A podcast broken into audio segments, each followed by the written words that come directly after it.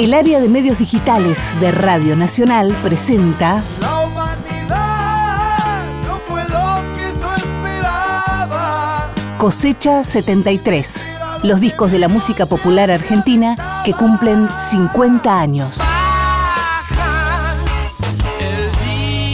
1973 fue el año de las primeras elecciones libres, sin proscripciones, después de 18 años. Terminaba la dictadura de la NUCE y la juventud se revelaba como sujeto político. Tantas veces me borraron, tantas desaparecí. La mitad de la población argentina tenía menos de 30 años.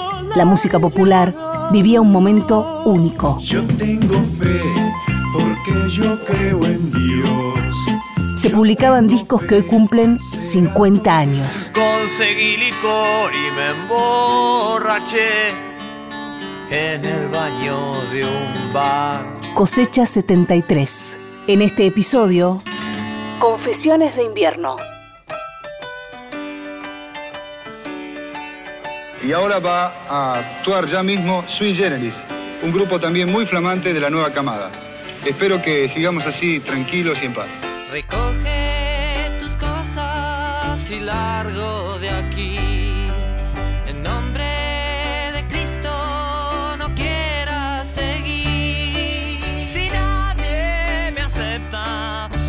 Ya me iré. Estoy esperando que llegue mi tren.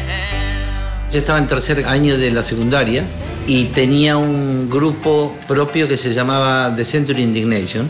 Y Charlie, que estaba, era compañero de colegio, tenía el grupo rival, por así decirlo, que se llamaba Tu Boca Spanish. A Nito lo conocí en el colegio, un colegio militar que iba yo, y Nito estaba en un grupo que se llamaba The Century Indignation. Y un día cantábamos juntos en la sala de música, me gustó cómo cantaba y, y ahí dije, Nito, vení para acá. Con García tenemos esa cosa del yin yang, como se llama, de complemento, innato.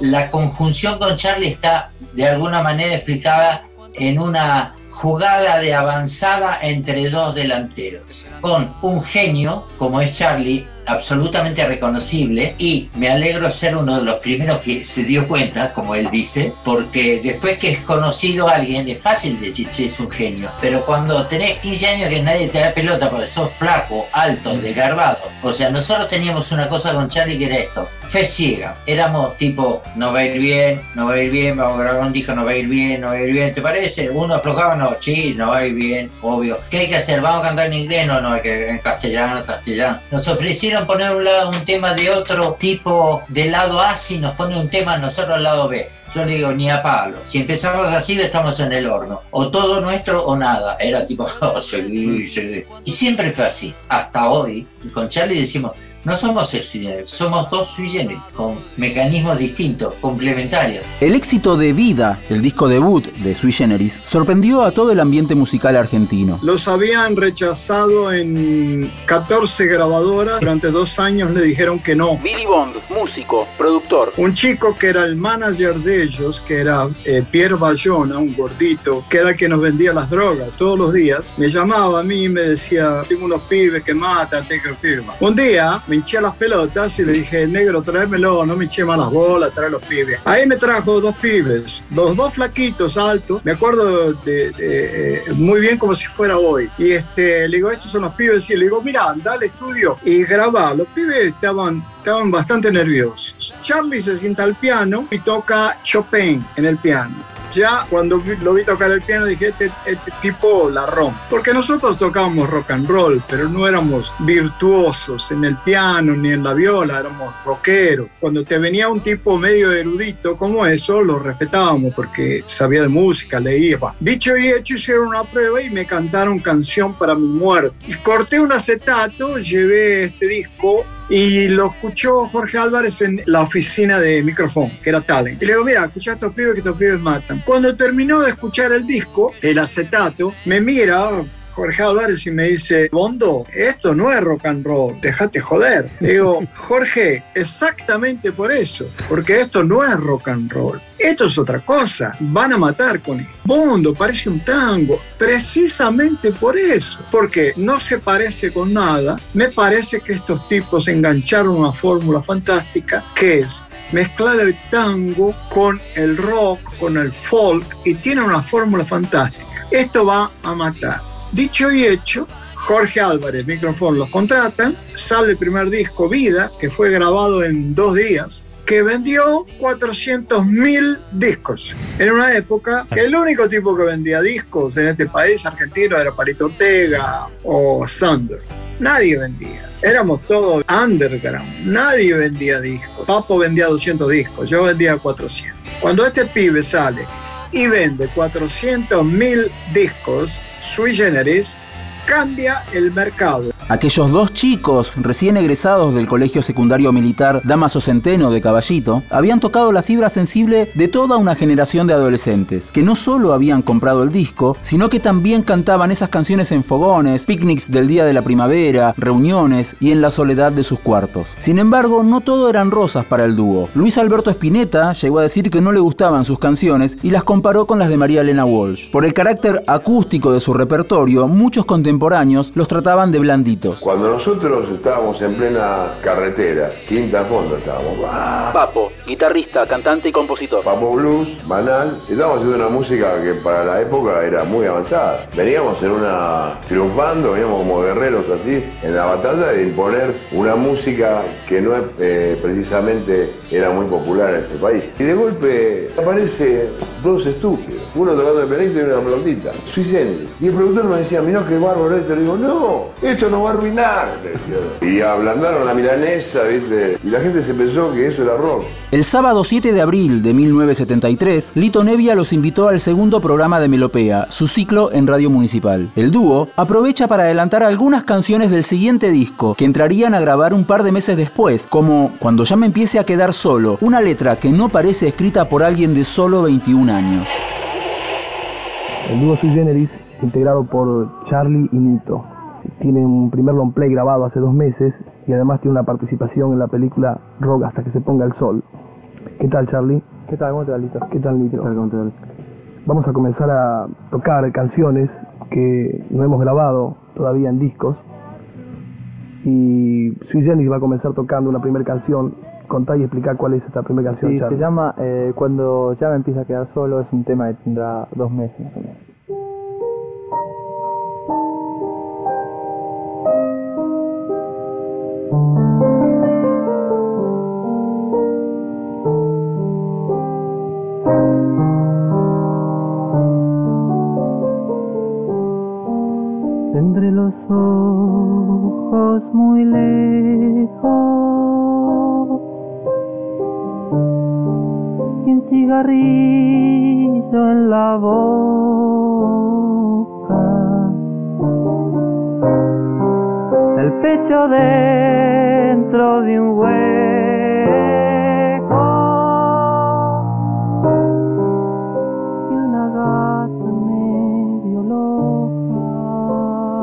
Cuando ya me empiece a quedar solo, sería elegida para abrir el disco. Las diferencias con las canciones simples del disco debut quedan bien claras desde el comienzo. Abrir un disco de una manera tan reflexiva y melancólica era toda una declaración.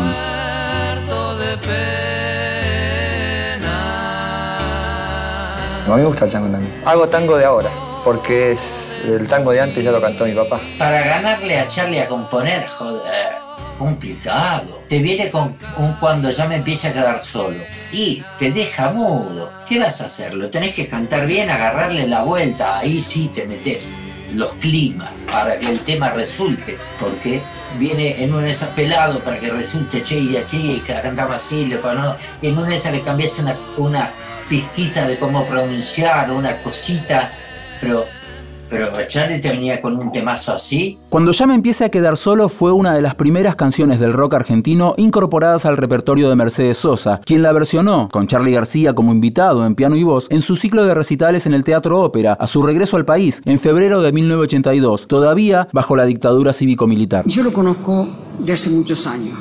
Yo he trabajado con su mamá en Canal 7. Él tenía 12 años en ese momento y le hablaba ella a Falú de lo extraordinario que era su hijo. Y nosotros pensábamos que era una cuestión de la madre orgullosa de su hijo. Luego yo ya me sentí orgullosa de él cuando volví a la Argentina y lo escuché con Cerul Girán. un montón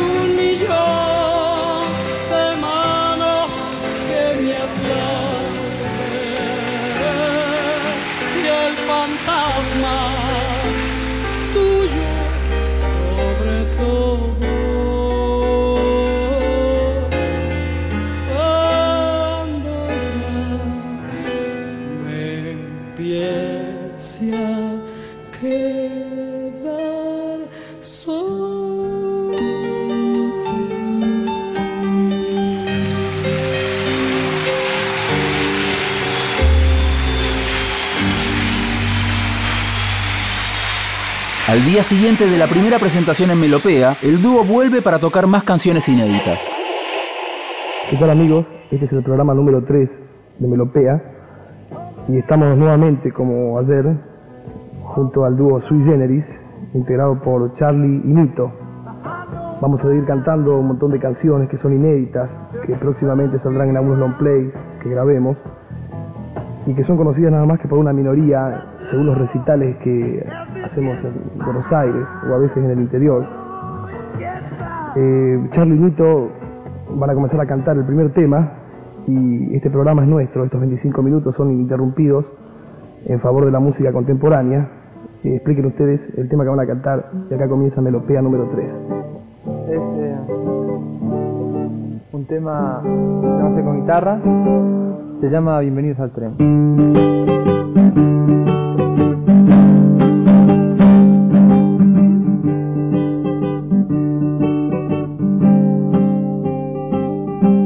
Recoge tus cosas y largo de aquí.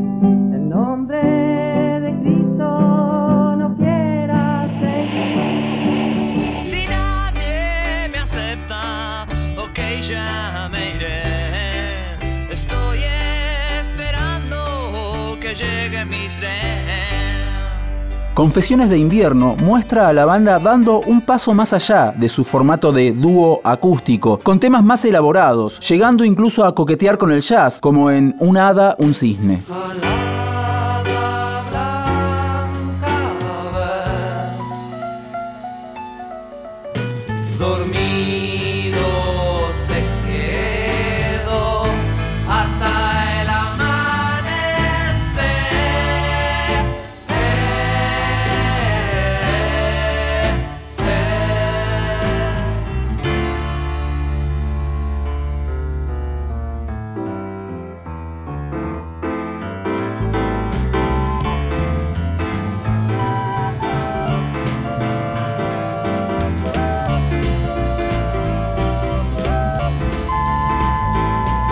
Por el contrario, la canción que le da nombre al disco está a cargo de Charlie solo con su guitarra acústica, ideal para el repertorio de Fogón. Me echó de su cuarto gritándome, no tienes profesión. Tuve que enfrentarme a mi condición, en invierno no hay sol. Y aunque digan que va a ser muy fácil, es muy duro poder mejorar. Hace frío y me falta un abrigo y me pesa el hambre de esperar.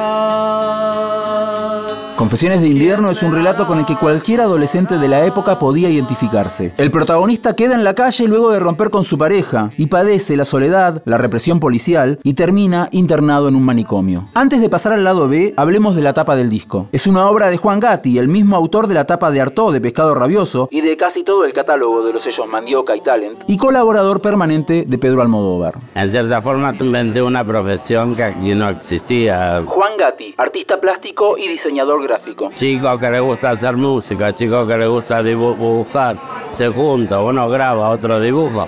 Así, pero nunca lo manejé como una historia profesional, siempre era como un acuerdo entre gente muy joven que tenía ganas de hacer cosas. La verdad que es muy divertido. Eh, Lo recuerdo como un recreo de colegio, con mucha gente con ganas de hacer cosas y muchas ideas, gente con, con ganas de romper, de una actitud rompedora, pero básicamente es divertida, como, como una barra de chicos que se juntaban y en vez de jugar al fútbol hacíamos discos. La tapa de Confesiones de invierno, una ilustración colorida y psicodélica de Charlie y Nito con bordes dorados, marca una diferencia abismal con respecto a la del disco debut, con su foto en blanco y negro con marco marrón. Todo tiene una explicación. Esa es la tapa que le gusta más a, a Gatti de las que hizo para Sui Generis. Jorge Álvarez, editor, productor. Casualmente el que me hacía el comentario del long play ese de vida, me decía, ¿cómo puede ser que el long play segundo sea tan lindo y este sea tan feo? Esta es la tapa más horrenda que se ha hecho en el rock nacional, ¿sabes por qué, no? Gatti viene a verme y me dice que, bueno, ponemos de acuerdo que él va a hacer todas las tapas de micrófono de rock.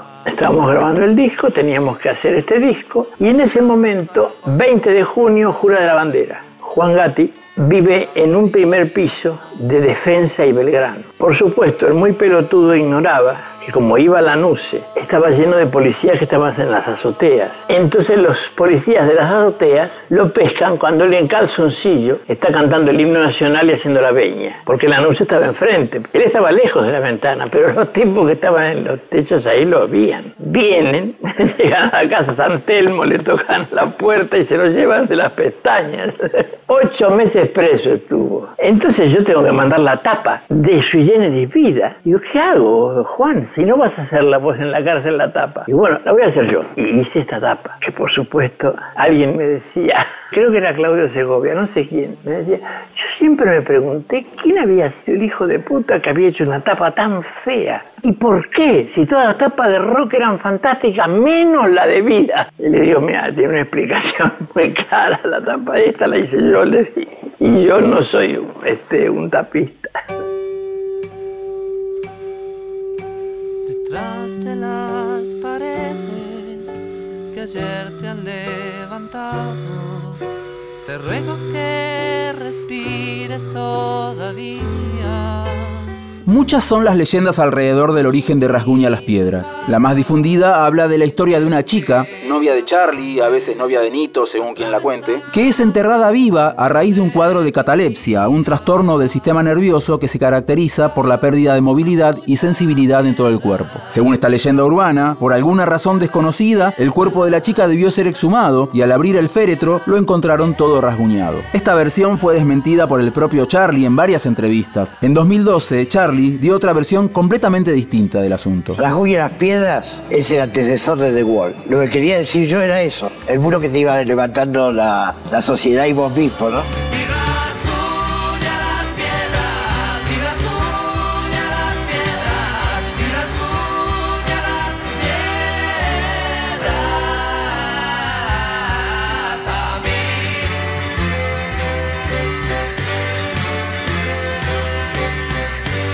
La canción cuenta con los arreglos y la dirección orquestal de Gustavo Beitelman, compositor de la música de películas como Quebracho y Los Gauchos Judíos. Rasguña las Piedras tuvo una nueva versión con la participación especial de Gustavo Cerati en el disco Sí, Detrás de las Paredes, publicado en el marco del fugaz regreso de Sui Generis en 2001 y que reúne grabaciones en vivo en la cancha de Boca y el Parque Sarmiento, además de versiones de estudio.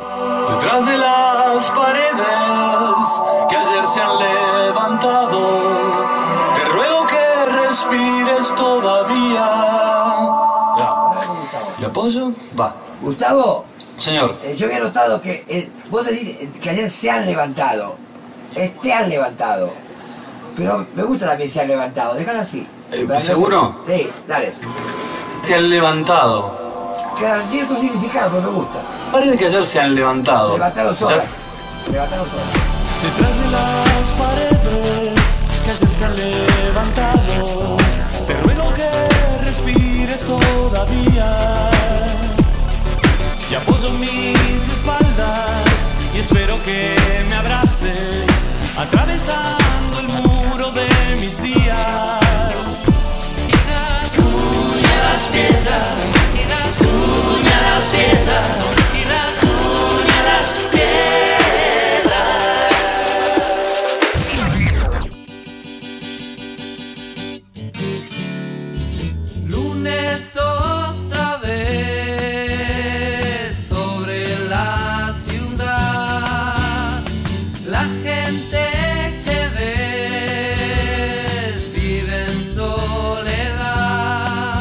Lunes otra vez es una canción folk acústica, otra más, ideal para los fogones, con una letra que pinta una ciudad gris, muy en la línea de Yo vivo en una ciudad del dúo Pedro y Pablo, publicada en su disco debut del año 1970. Yo vivo en una ciudad donde la gente aún usa gomina. Por esos años, muchos jóvenes optan por huir de las ciudades rumbo a destinos más amables, como algunas poblaciones semirurales del interior del país. La favorita de los hippies sería el Bolsón en la Patagonia Argentina.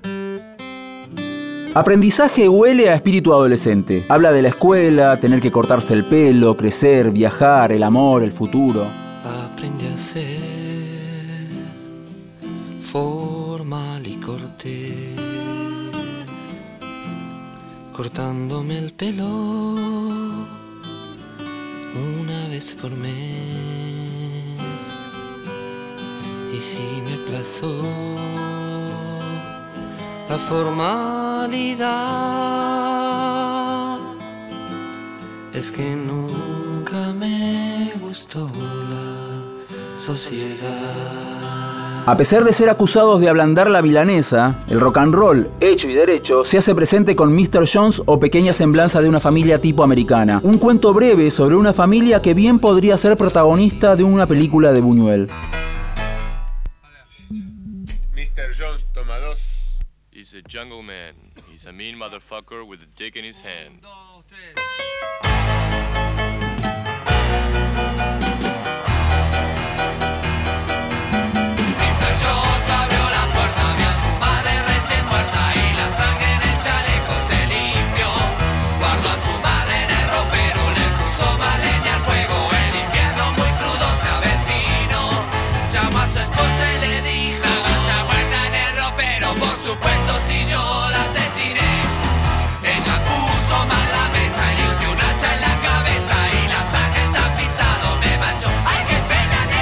Algo de esa atmósfera surrealista y grotesca puede verse en el clip de la canción, incluido en la película Adiós sui generis, dirigida por Bebe Camín, que registra los shows de despedida de la banda en el estadio Luna Park.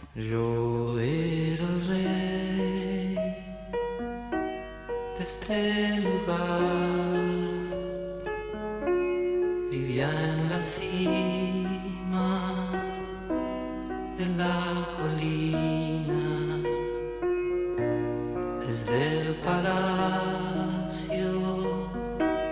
se veía el mar y en el jardín la corte reía. El disco cierra con tribulaciones, lamento y ocaso de un tonto rey imaginario o no. Una fábula en primera persona sobre un rey que ve como su pueblo, empobrecido y hambriento, se levanta en armas para derrocarlo.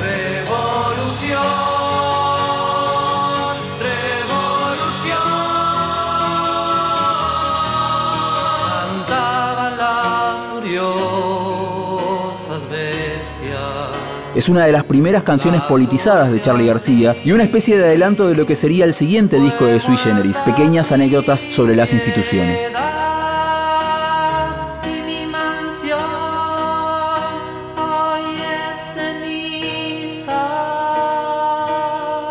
Confesiones de invierno es el retrato de un artista cachorro creciendo en público. Charlie García y Nito Mestre, como gran parte de la población argentina en aquel agitado 1973, salían de la adolescencia e ingresaban al mundo de los adultos.